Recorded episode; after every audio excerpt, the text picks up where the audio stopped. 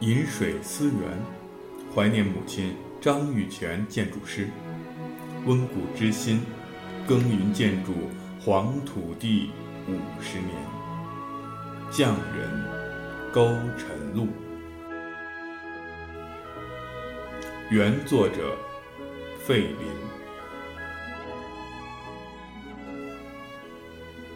几经沧桑，目前费林的苏州老家桃花坞已无远亲了。费家的祖坟安葬在横塘镇卧牛山之下，坟地由一家农户照管着，而他们习惯称之为坟客。在一九九六年为父亲迁葬之时，就是由一位老坟客的年轻后代陪同，而这个年轻后代叫做根水。费林第一次和他见面。他请他们一行来到自己家小坐，热情地沏了一壶新茶，提起了费家。当时他已经生疏很了，也只是从小听父亲说起过，而日子一久，也就淡忘许多。费家原本在浙江萧山，因战乱迁到了苏州。费林的曾祖父费仿胡是当地的一代名医。曾聘为皇帝的御医。曾祖母叶氏有二子，长子费兹安是他的大公公，也学到了一手好医术。费林小时扁桃腺容易发炎，而大公公就给他把脉开药，而记得他有一个秘方是中药的粉末，要把纸卷卷成气管，蘸了药沫。让他母亲向他嗓子眼里吹喷，当时感觉很爽，嗓子立刻就不疼痛了，而且有着一股清凉甘草的味道。而大公公和大婆婆就住在上海的大新房里的里弄，膝下有三个儿女，即费文君、费文蔚、费文翠。费林称呼他们为大娘娘。二娘娘和三娘娘，而费林的祖父费子昭是曾祖父的次子，他是铁路的职工，曾经做过会计。祖母王淑芳是苏州人，天性聪颖，容貌秀丽。祖父和祖母成家之后，生有四子一女，而女儿不幸早已夭折。曾祖父为他的四个孙子分别取名。老大费穆，字吉止，号静茹；老二费炳，字遗民；老三费康，字奎庄。费康也就是费林的父亲。老四费泰，字旭东，别名陆一。祖父对他的孩子们管教十分的严格，要求也高。而费林的父辈四兄弟在学校拿到成绩单或奖状时，都不敢当着大家的面去炫耀自己，只是悄悄地放在祖父的桌上，成为习惯。祖母酷爱干净整洁，每天清早起床打扫房间，看见地上有纸屑就躬身捡起扔掉，看到穿衣镜上有污渍就呵气把它揩净。他信佛。在房间里供了一座观音菩萨像，每天敬香，青烟袅袅。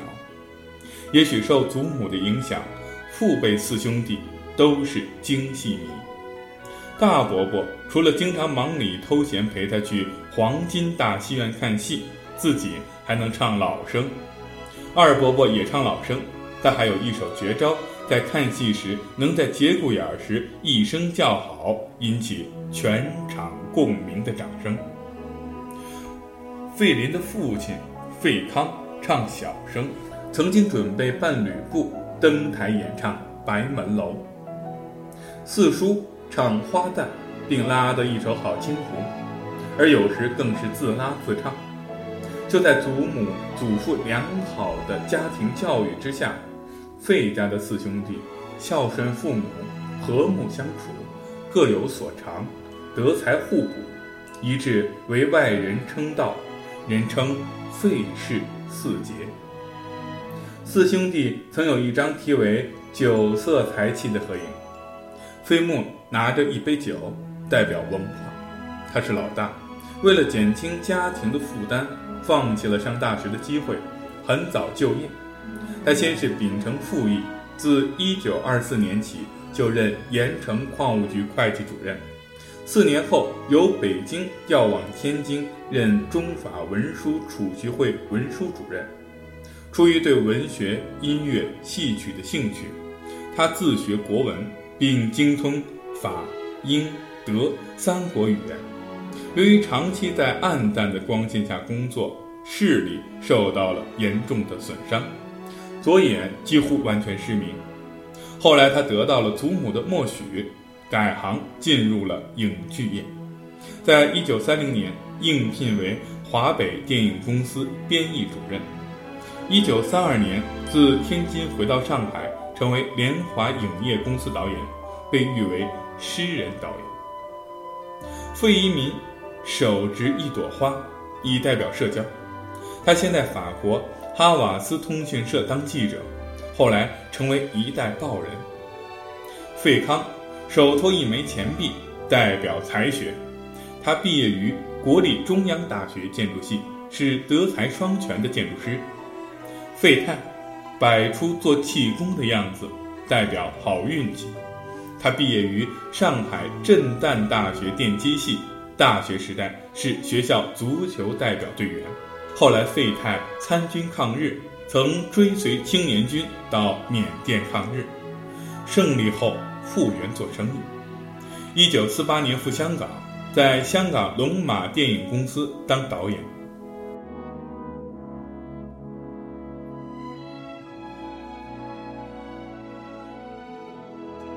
而费林的母亲一家张家。也是一个大家庭。母亲张玉泉的祖籍是四川省荣县，原籍湖北省麻城县孝感乡。明末爆发农民起义，崇祯十三年，张献忠率部队突围进兵四川，在战乱中，许多四川人被杀。后来清政府组织广东、江西、湖北等地的老百姓迁居入川，张家祖先也随之来到了荣县定居。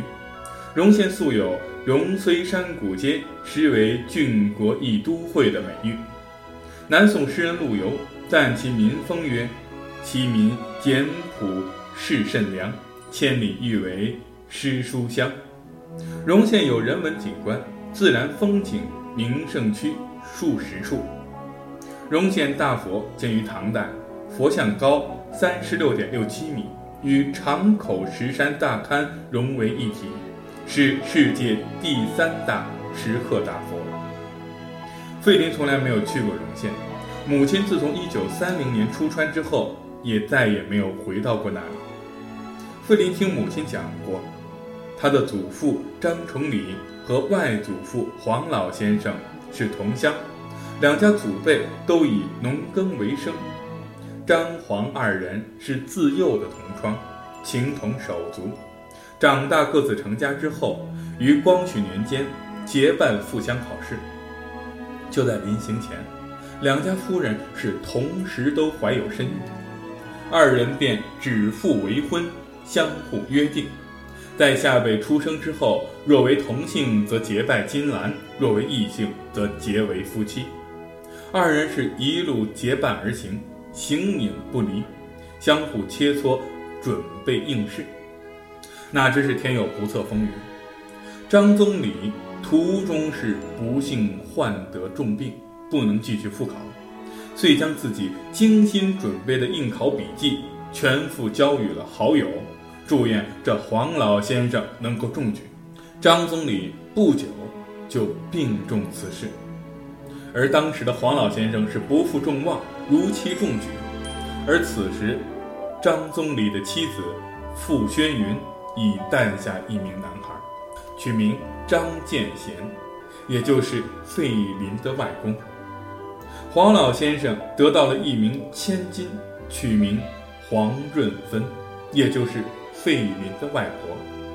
张家自张宗礼去世之后家境日衰，而黄家自黄老先生中举之后兴旺发达。由于张黄两家联姻。看起来是不够门当户对的。黄家夫人就想悔婚，但黄老先生是坚决不同意。为了有信于网友，就将张建贤接到了他办的书院读书。就这样，费林的外公和外婆是从小就同窗共读，青梅竹马。成人之后，就按照父辈的诺言是喜结良缘。而这一段历史在当地更是传为佳话。费林的外婆虽是贤妻良母，但是思想极度开放，接受新鲜事物较早，在县里是带头放小脚、剪辫子，成为了荣县第一个女子中学的第一位校长。县里的乡亲尊称她为张校长，而外公外婆都热心于教育事业，在荣县办学的三十多年内。四川省教育厅就曾经送给他们“诲人不倦”的匾额，以表示表彰。而由于辛劳成疾，外公外婆相继都过早地离开了人世，享年分别是四十六岁和四十八岁。母亲十三岁丧父，十五岁丧母，十六岁时最疼爱他的祖母也离他而去。使得他在心理和精神上受到了十分大的打击，而这时给予他帮助和慰藉的是他的三位兄长。